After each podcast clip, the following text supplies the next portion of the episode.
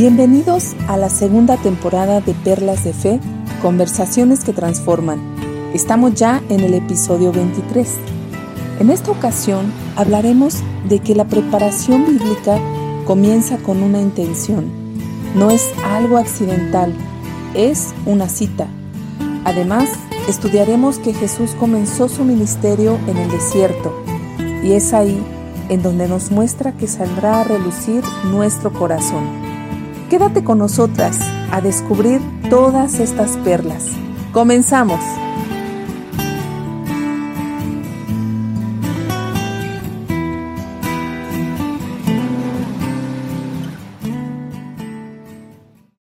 Hola amigos y amigas, muchas gracias por seguir acompañándonos en este primer capítulo del libro de Marcos. Estamos en una nueva etapa ya. Estamos muy contentas de seguir compartiendo con ustedes las perlas que hemos encontrado a través de este tiempo, que Eren, Karen y yo hemos eh, encontrado. Y pues yo estoy muy emocionada en particular porque quiero compartirles un poquitito acerca de este evangelio, una pequeñísima introducción que me llamó muchísimo la atención. El título, según este evangelio, es de Marcos. Este es uno de los primeros registros de la vida de Jesús y de las tradiciones históricas más cercanas de ese tiempo. Quiero compartirles que este Evangelio fue escrito por un escriba llamado Marcos o Juan Marcos, que fue un colaborador de Pablo y compañero cercano de Pedro. De hecho, un historiador de la iglesia antigua llamado Papillas registra que Marcos había recolectado todo un testimonio ocular del movimiento de Jesús así como las memorias de Pedro, y luego las acomodó en este registro.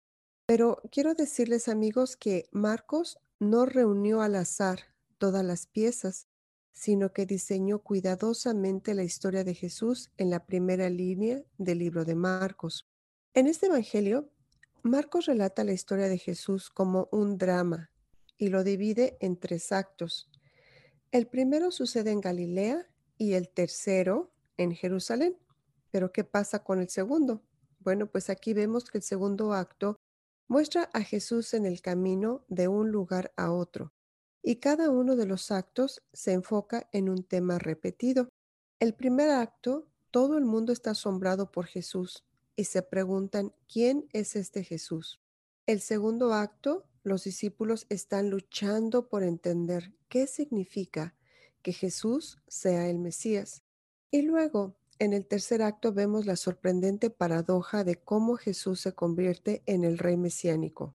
Marcos comienza con una cita de los antiguos profetas Isaías y Malaquías, quienes dijeron que Dios enviaría un mensajero a Israel para prepararnos para cuando Dios mismo venga a rescatar, a rescatar a su pueblo y se convierte en un rey.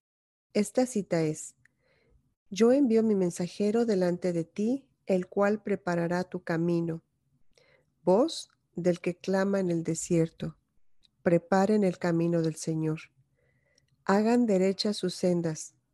Y dice aquí en el capítulo 4 de Marcos, en el versículo 4, dice, apareció en el desierto predicando el bautismo de arrepentimiento para el perdón de sus pecados. Y sabemos aquí que se refiere a Juan. Lo que me llamó mucho la atención es en el versículo 3 cuando dice, voz que clama en el desierto. Juan no inició su ministerio en una plaza o lugares conglomerados donde hay mucha gente, sino en un lugar donde no hay vida. Y el versículo 5 dice, acudía a él toda la región de Galilea y toda la gente de Jerusalén confesando sus pecados y eran bautizados por él en el Jordán.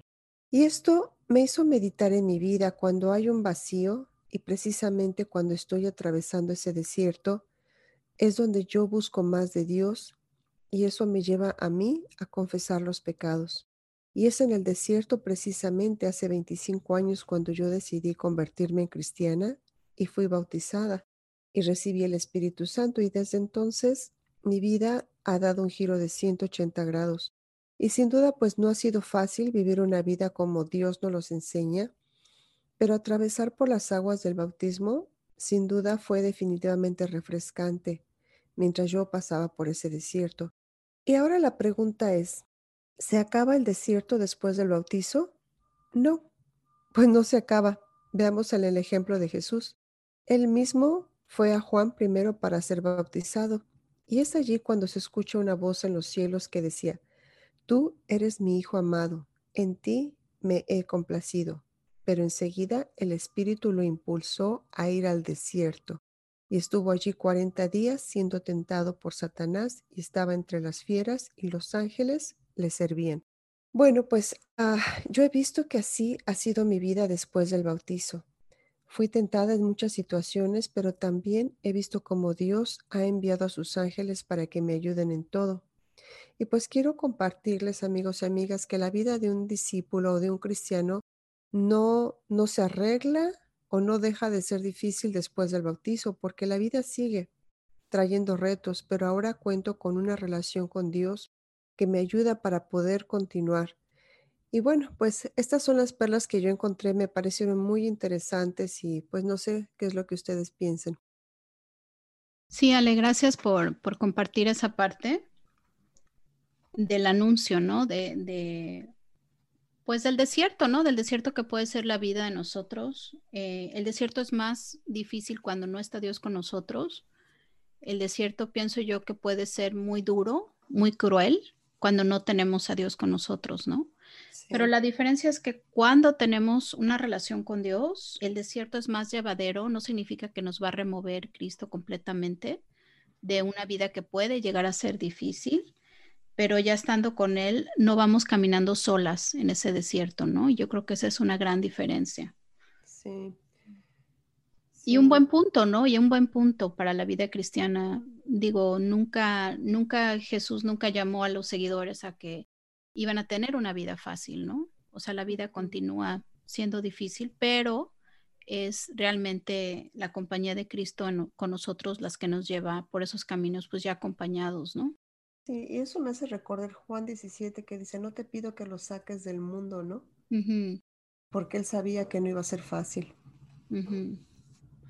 Sí, eh, pues Ale, me estaba yo recordando en donde he visto el desierto en esa forma tan brutal, ¿no? El, desierto tiene un sol intenso, este, animales salvajes, tiene un ambiente muy, muy árido, obviamente. Y decías tú que pues justamente ahí es donde Juan comenzó su ministerio de propagar, ¿no? Que venía el Mesías y que aún la gente iba a ese lugar. O sea, es, es un lugar difícil, pero eh, ¿qué crees que también es algo en lo que estaba yo meditando cuando preparaba este capítulo y quisiera compartírselos porque creo que coincidimos, ¿no? O sea, ligando nuestras ideas, coincidimos en el desierto. Yo me concentré en el versículo 12 donde dice que el Espíritu lo impulsó a ir al desierto, está hablando de Jesús, donde fue tentado por Satanás durante 40 días. O sea, yo quiero imaginarme este ambiente seco, árido, y Jesús ahí tentado 40 días. Dice que estaba a la intemperie, o sea, no había un lugar donde él pudiera refugiarse, pero para nada, y entre animales salvajes, y los ángeles lo cuidaban. Pero 40 días es un montón, es mucho tiempo. Me imagino que Jesús debió haber sufrido intensamente el calor, pero también, pues quizás tuvo que estar cuidando, ¿no? Que no, no, no, eh, las picaduras de los animales y todo esto, este ambiente que nos narra aquí Marcos. Y bueno, pues la pregunta es, ¿por qué Jesús tuvo que ir al desierto? Porque esto fue antes de que empezara a predicar el mensaje, justamente antes, así lo, lo manifiesta Marcos. Pero ¿por qué? ¿Por qué si Jesús tenía esta perfección en su ser ya? Sin embargo, algo que puedo yo entender aquí es que era necesario para pulir su carácter. Era necesario que Jesús se enfrentara a esta interperie, que se enfrentara a este calor, a estas tentaciones, porque recordemos que fueron tres formas en que Satanás lo tentó. Le ofreció pan, ¿no? Alimento, le ofreció riquezas y le pidió que, que se arrodillara delante de él. O sea, y, y que Él lo iba a sacar de ahí, de ese lugar difícil. Jesús necesitaba confrontar su carácter y salir victorioso de ese lugar, porque no, no habría otra, otra razón. O sea, se fortaleció en un lugar terrible. Lo que hoy quiero compartirles es una breve historia. Cuando hace algunos años yo me sentía como en ese desierto, ¿saben? Es un capítulo triste de mi vida cuando, y creo que ya se los he compartido, este, y me van a tener que perdonar si soy repetitiva, pero este, quería comentárselos en esta ocasión. Cuando nació mi hijo David, este, a mí me detectaron depresión y esta depresión posparto yo no la entendí. La depresión es algo muy difícil de entender. Cuando la tienes, no sabes por qué la tienes. Yo no entendía por qué quería llorar todo el día, por qué sentía ansiedad, desesperación, porque si acababa de nacer mi hijo y todo tenía que ser felicidad, porque así yo ya lo había vislumbrado, o sea, su, cuna, ¿no? Sus cositas, todo lo que habíamos preparado. David fue un niño muy, muy esperado, muy amado. ¿Y por qué después de unos meses sentía yo todo esto? Un dolor muy grande en mi corazón. Bueno, ya después, para no hacerles la historia muy larga, pues me detectan en el médico que tengo una carencia de químicos y eh, me empiezan a dar el tratamiento. Pero, ¿qué pasó en este tiempo? Yo me sentía tan sola, yo sentía que nadie me podía comprender, a pesar de que mi esposo estaba ahí, de que mis amigos estaban ahí, me decían, este, aquí estamos, vas a estar bien, como los ángeles que cuidaron a Jesús, ¿no? Porque dice que lo cuidaban. Pero, ¿saben? El desierto se atraviesa solos es un momento en el que salió tanto mi corazón y mi confianza hacia Dios, porque para eso Jesús fue, para enfrentar su carácter. Eh, y es aquí en este espacio, amigos y amigas, en el que yo me di cuenta de cuánta confianza tenía yo en Dios, de cuánta confianza de que Él me iba a sacar de ahí, de qué tan fortalecido estaba el corazón. Y aquí yo los quiero invitar a que cuando ustedes se encuentren en un desierto, pongan mucha atención de la manera en que se encuentra su corazón, porque aquí es donde va a salir lo peor de nosotros. Va a salir el corazón, la desconfianza, el temor, la amargura, los, todo esto, los miedos, salen en el desierto, porque vamos caminando por lugares este, difíciles, ¿no? Y bueno, Jesús logró fortalecerse, logró tener un carácter que después le permitió hacer un ministerio increíble, pero no fue fácil. De la misma manera, pienso que no es fácil cuando nosotros nos encontramos en ese lugar. Y ya nada más quiero eh, comentar mi conclusión para no hacer tan largo este comentario. Podemos estar enfrentando desiertos como la depresión, la ansiedad, la soledad, la amargura, pero una vez que salimos, tenemos que tomar todas esas herramientas de aprendizaje que nos fuimos encontrando e ir viendo cómo logramos salir de ahí. ¿Cómo? Hincadas delante de Dios, siempre clamando a Dios, siempre poniendo la confianza en Dios. Así lo hizo Jesús. E ir tomando también aquellos aprendizajes de qué fue lo peor que salió de mí, qué aprendí de este desierto. Y bueno, yo les quiero comentar que después de atravesarlo, este, aprendí a apreciar las pequeñas cosas, como la alegría, como la paz interior, como el sonreír. Tuve que estar más atenta a cómo me sentía. Y atravesar ese desierto fue bueno. Hoy lo veo, 14 años después. En el momento no quería, yo quería que me sacaran, que alguien me diera una pastilla mágica y me dijera, ya estás afuera, ¿no? Pero bueno, este era necesario y hoy cada, cada día aprecio estar alegre, aprecio estar en paz, aprecio el día, ¿no? Aprecio cada momento, porque en ese momento no lo apreciaba por la situación en que me encontraba. Y bueno, pues esto es lo que yo quería comentarles. Este es el aprendizaje que me llevo de, de Marcos y de Jesús en, en este lugar. Karen, pues muy atinado tu comentario de, decir que el desierto es parecido a la depresión, porque Tienes razón, yo creo que en la depresión uno se siente a veces solo. No he tenido una depresión clínica yo. Eh, obvio, ha habido tiempos de depresión que he pasado, ¿no? Por ejemplo, cuando perdí mi trabajo, etcétera.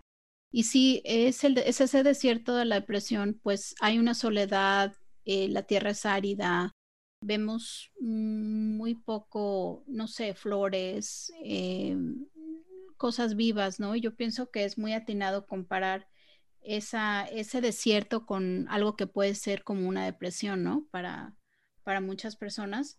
Y, y sí, o sea, cómo salir de ahí es de rodillas, ¿no? Es pidiéndole a Dios, confiando en Dios. Pues pienso que esa es la clave, ¿no? Esa es la clave para poder pasar ese desierto. Otra vez me refiero como lo mismo con Ale, no pasarlos solos, ¿no? Sino pasarlos con el Espíritu Santo, eh, con Jesús, ¿no? De nuestro lado. Así es. Gracias, Karen. Sí, Karen, muchas gracias por tu comentario. Me, me hiciste pensar mucho acerca de la depresión, ¿no? Que es, como tú dices, no mucha gente la entiende, excepto las personas que la hemos vivido y que hemos pasado por esa situación. Si sientes que estás sola, ¿no? Y que nadie te entiende, ¿no? A pesar de que haya gente que te ama a tu alrededor y que te dice no te preocupes, etcétera. La depresión es algo como que no tienes, como, como que no ve la gente que está sangrando, ¿no? O sea, o que no tienes, no sé, algo que les haga ver a ellos lo, lo, que, lo, que, lo que está pasando dentro de ti. Como que te dicen, pues ponte feliz y ya, ¿no? Ajá, sí. yo, creo, yo creo que es una de las enfermedades menos comprendidas. Ajá. ¿No? Porque no se puede medir, no se puede ver, este, y como tú dices, ¿no? Tú por dentro sentías que nadie te entendía. Y lo que sí podemos ver es que Jesús sí nos entiende. Y algo que tú decías al principio es que Jesús pasó eso a la intemperie. Tiene mucha conexión con lo que dices, ¿no? Porque no había una sombra, ¿no? Que te dijera, híjole, pues aquí me meto y aquí por lo menos siento un poquito de, sombrita, ¿no? O de frescura. Y, igual lo que dices, no hay como una pastilla que te quite esa soledad, ¿no? Bueno, mm. sabemos que sí hay medicamentos y todo, pero también sabemos que tienen efectos secundarios y no me voy a meter en medicamentos porque no es nuestro tema, pero sí ver el hecho de que, de que lo pasa sola, ¿no? Y sanar es un proceso eh, y que toma su tiempo, pero la, ventaja es que sí tenemos, sí tenemos a Dios, ¿no? Y que con su ayuda, con mucha oración, Él pone las cosas, Él pone el medicamento, Él pone la ayuda, Él pone las situaciones, pero sí hay veces que tenemos que pasar por ese desierto solas, ¿no? Para crecer, porque todo tiene un propósito, ¿no? Como dices hace rato, Jesús era perfecto o es perfecto, pero había un propósito, ¿no? Y eh, yo creo que el propósito es que Él nos diera el ejemplo, ¿no? Que, es para crecer. Muchas gracias, Karen. Gracias. Sí, muy atinado. Y bueno, ya Ale y Karen hablaron del desierto y pues con esa, con esa parte pues yo les quiero hacer un breve comentario y me voy a ir un poquito al principio del capítulo. Eh, estamos en el capítulo 1 de Marcos y dice, esta es la buena noticia acerca de Jesús, el Mesías, el Hijo de Dios. Comenzó tal como el profeta Isaías había escrito. Y aquí viene una referencia y dice, mira, envío a mi mensajero delante de ti y él preparará tu camino. Es una voz que clama en el desierto, preparen el camino para la venida del Señor, ábranle camino. Y esta parte pues la leyó Ale eh, con anterioridad y habla acerca del el camino que está preparando Juan el Bautista para la llegada de Cristo. Este libro, como la comenta Ale un poquito en su introducción, fue escrito por Juan Marcos y fue escrito a los grecorromanos.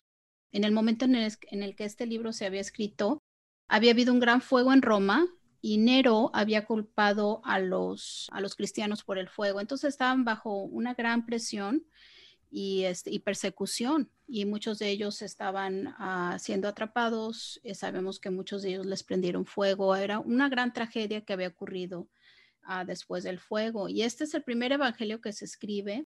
Y sabemos que cuando se escribe esta carta, pues los hermanos están bajo mucha, mucha presión, ¿no? Pero el libro empieza diciendo, envío mi mensajero y prepara el camino, ¿no? Narrando acerca de Juan.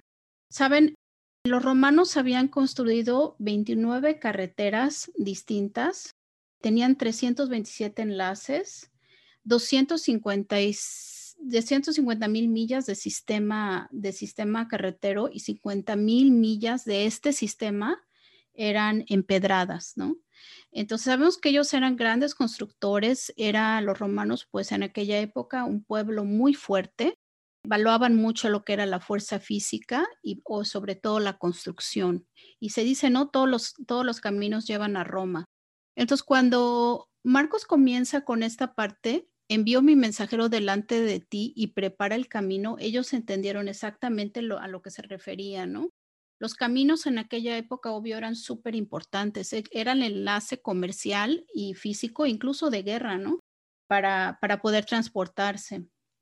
Pero ¿de qué camino habla aquí la escritura, no? Cuando les está diciendo, bueno, están eh, pasando por un, gran problema, eh, ha habido este gran fuego, ellos, eh, los cristianos, están prácticamente escondidos porque los están matando, ¿no? Por la situación actual, pero les dice, preparen el camino, entonces, aquí la reflexión es, a pesar de la, de la incertidumbre que vivían, del miedo, de la persecución, pues eh, la carta y el Evangelio los está exhortando a prepararse, ¿no? Pues, ¿qué preparación tiene que haber aquí? Pues la, la preparación del corazón. La invitación aquí de Juan Marcos a estos cristianos es que preparen su corazón porque viene un anuncio muy especial. Eh, Saben, cuando nosotros nos preparamos, pues, ¿qué hacemos? Mucho lo vimos en la pandemia cuando empezó el COVID, ¿no? Ah, el año pasado, pues no estábamos preparados y ¿qué hicimos? Pues todos corrieron, no sé, a Costco, ¿no? Corrimos acá o allá para, para tener este, alimentos porque no sabíamos cuánto tiempo íbamos a estar encerrados. Esa urgencia de la preparación fue por la sobrevivencia, pues, de nosotros, ¿no? para poder conllevar la pandemia y el encierro. Pero, saben, de la misma forma, pienso que la invitación hoy, incluso en estos tiempos, pues tan difíciles que estamos viviendo, es para prepararnos. ¿Y cómo nos preparamos leyendo la Biblia y leyendo estas escrituras que Juan Marcos les estaba dejando a estos hermanos en un tiempo tan grande de tribulación? Si nosotros vamos a tener un encuentro en el camino con Jesús, debemos tener esta preparación interna. Saben, la meditación bíblica no empieza porque accidentalmente te tropezaste con la Biblia y la abriste, ¿no? Y leíste una escritura. Es como una preparación. Pienso que tenemos que tener una conciencia de decir, eh, el día anterior me voy a dormir temprano para poder leer mi Biblia o voy a, separar este tiempo para, para orar voy a tener este, este tiempo de meditación y de escudriñar y no sentirse culpables necesariamente, pero si nos preparamos para tantas cosas, ¿por qué no preparar ese encuentro con Cristo? ¿Por qué no tomar ese tiempo para estar a solas, para leer, para escudriñar, para meditar? Esa es la invitación aquí, yo creo que Juan les hace a las personas, ¿no? A, a encontrarlo. Y como lo comentan Ale y Karen, esto empieza en el desierto. La gente tenía que preparar el camino para llegar a donde estaba Juan. Entonces ya tenían una preparación de sus corazones listos para el arrepentimiento, para el bautizo. Y yo creo que esa es la invitación que yo les quiero hacer hoy eh, a quienes nos escuchan, es prepárense, prepárense porque vienen las buenas nuevas, que es las, las que tenemos aquí enfrente de nosotros en, en este precioso libro de Marcos que vamos a estar estudiando juntos. Preparen sus corazones como nosotros también nos tenemos que preparar. Y con eso las dejo, chicas. Muchas gracias, Seren. Es muy lindo. Eh, muy especial escuchar este comentario porque estaba yo pensando en la preparación, ¿no? y, todo comienza desde, desde, la, desde la mañana, con tu tiempo con Dios, ¿no? Vas a preparar tu día, que es lo primero que hay que hacer, este, orar y leer tu Biblia, ¿no? Para que tengas una relación con Dios y de ahí se puede eh, desencadenar todo lo demás. Este, también me gustó mucho tu comentario y la investigación que hiciste acerca de Roma, ¿no? Los caminos, este, disfruté mucho esa parte que, este, que es bonito también tener esa, ese colorido comentario, ¿no? Eh, eh, y ver que, y ver cómo, eh, cómo han ocurrido las cosas, ¿no? Hablar acerca de Nerón, ¿no? Del incendio y, este, y podemos hablar muchas cosas acerca de la caída de Roma, ¿no? Pero sobre todo el, el preparar el camino, ¿no? Este, me agradó mucho. Muchas gracias, Seren. Sí, Ale. Gracias, Seren. Pues dices que eh, preparar el corazón, porque para poder encontrar el camino, porque no siempre lo que vamos a ir viendo en el camino nos va a gustar. Creo que es cierto esta parte de ir preparando nuestro corazón, porque al ir escudriñando la palabra de Dios, vamos a enfrentarnos con un montón de situaciones que de repente a lo mejor no, no, van a ser lo que más nos gusta, porque la palabra de Dios es un llamado, es un llamado a una vida distinta, a una vida nueva, a una vida diferente. Y me gusta tanto cómo lo expones, ¿no? O sea, no es accidental, no es como que, ups, aquí hay una escritura, a ver qué me dice, ¿no? Recuerdo que una amiga así, así leía la Biblia y yo, yo por algún tiempo pensé cuando no era cristiana que era muy padre porque este, ponía así la Biblia y la abría y decía, en donde caiga, eso es lo que Dios me quiere decir, ¿no? me recordar esa parte. Pero, este, pero no, al contrario, es, es prepararla de manera eh, formal, es una cita con Dios en donde vamos a escucharlo pero llevar un corazón dispuesto a escucharlo de verdad en esta relación, ¿no? Y entonces se va formando un lazo fuerte con él y una verdadera relación con Dios, no un encuentro casual, como comente. Me gusta mucho eso que comentas hoy, lo aprendo y me lo llevo. Gracias, Eren.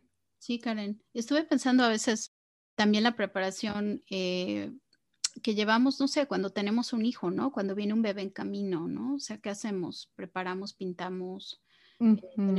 Eh, o sea, no llega así nada más, ¿no? Se aparece un día, ¿no? Si no hay una preparación anterior al nacimiento. Yo pienso que es así también, ¿no? Con la vida cristiana es, pues no nada más nos tropezamos un día y somos cristianos al siguiente, ¿no? O sea, es, es la preparación mental, física, separar nuestros tiempos, este, leer la Biblia, ¿no? Y, este, y estar preparados para la palabra de Dios, para el anuncio de la palabra de Dios. Y me gusta mucho este libro porque lo que estuve también leyendo es, Marcos es bien directo, o sea, realmente si se dan cuenta cuántas cosas pasan en el capítulo 1, Digo, a los que nos escuchan, léanlo, porque hay muchos eventos que no podemos tocar, o sea, no tenemos el tiempo de tocar. Pero Marcos es muy directo, es la primera carta, pero él dice, las cosas son así, así, así, ¿no? O sea, eh, está el llamado de los primeros discípulos, está la expulsión de un demonio, o sea, el, el capítulo está realmente rico con eventos que no podemos tocar todos, obviamente por el tiempo que tenemos, pero este, pero sí definitivamente es al punto, ¿no? O sea, al punto a lo que iba Marcos, eh, expresar lo que él quería decir. Así es, Ellen. Y es que Marcos era un escriba, ¿no? Y él, él tenía ese lujo, ese detalle, ¿no? De escribir todas las cosas. Y como decía aquí este historiador, que de nombre Papillas, decía que Marcos había recolectado todo testimonio ocular. O sea, Marcos se dio a la tarea de hablar con testigos oculares, ¿no? Sí. Este, y él recolectó las memorias de Pedro y las acomoda en un, en un registro, ¿no? Y este, pero él no lo hizo al azar, o sea, lo organizó, ¿no? Como tú dices, ¿no? Y es, es, son cosas interesantísimas que yo antes no había puesto yo atención hasta que decidimos, ¿no? escudriñar la palabra de Dios y encontrar estas perlas. Eh, ha sido muy enriquecedor, no solamente bíblicamente, sino históricamente, ubicar a, este, a los personajes de, de, este, de, esta, de este evangelio, ¿no? Bueno, y de todos, pero en particular de... sí, muchas gracias. Sí, y fíjense que, que un poquito, este, una, un detalle que me, que me gustó muchísimo, que pasa, que sucede, es que Juan Marcos va acompañando a Pablo en el primer viaje misionero y eventualmente cuando llegan a Panfilia, él se da vuelta y lo deja a Pablo ahí colgado en, eso y, surge un conflicto fuerte, de hecho, entre Barnabás y, Juan y, Pablo, porque Pablo ya no se lo quería llevar al siguiente viaje misionero, ¿no? lo había dejado colgado. Pero este, pero bueno, se reforma y más tarde vemos en otras escrituras que él es una persona que se refuerza en su fe, cambia, ¿no? Y este, y obviamente tiene, tiene una gran influencia sobre la, iglesia del primer siglo, pero es fascinante la carta y, lo que viene atrás, ¿no? Que, se puede estudiar acerca de quién escribe este libro, pero sí vamos a leer un poquito más de lo que es Pedro, ¿no? O sea, desde la perspectiva de Pedro. Sí. Pues qué emoción, estamos muy emocionadas de empezar este libro con ustedes, ojalá nos sigan acompañando. Estamos cerrando ya este capítulo 1 de Marcos y eh, los esperamos para el siguiente capítulo. Acompáñanos.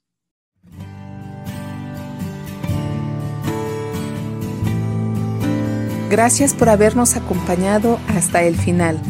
Te prometemos seguir buscando perlas en el siguiente capítulo. Hasta pronto.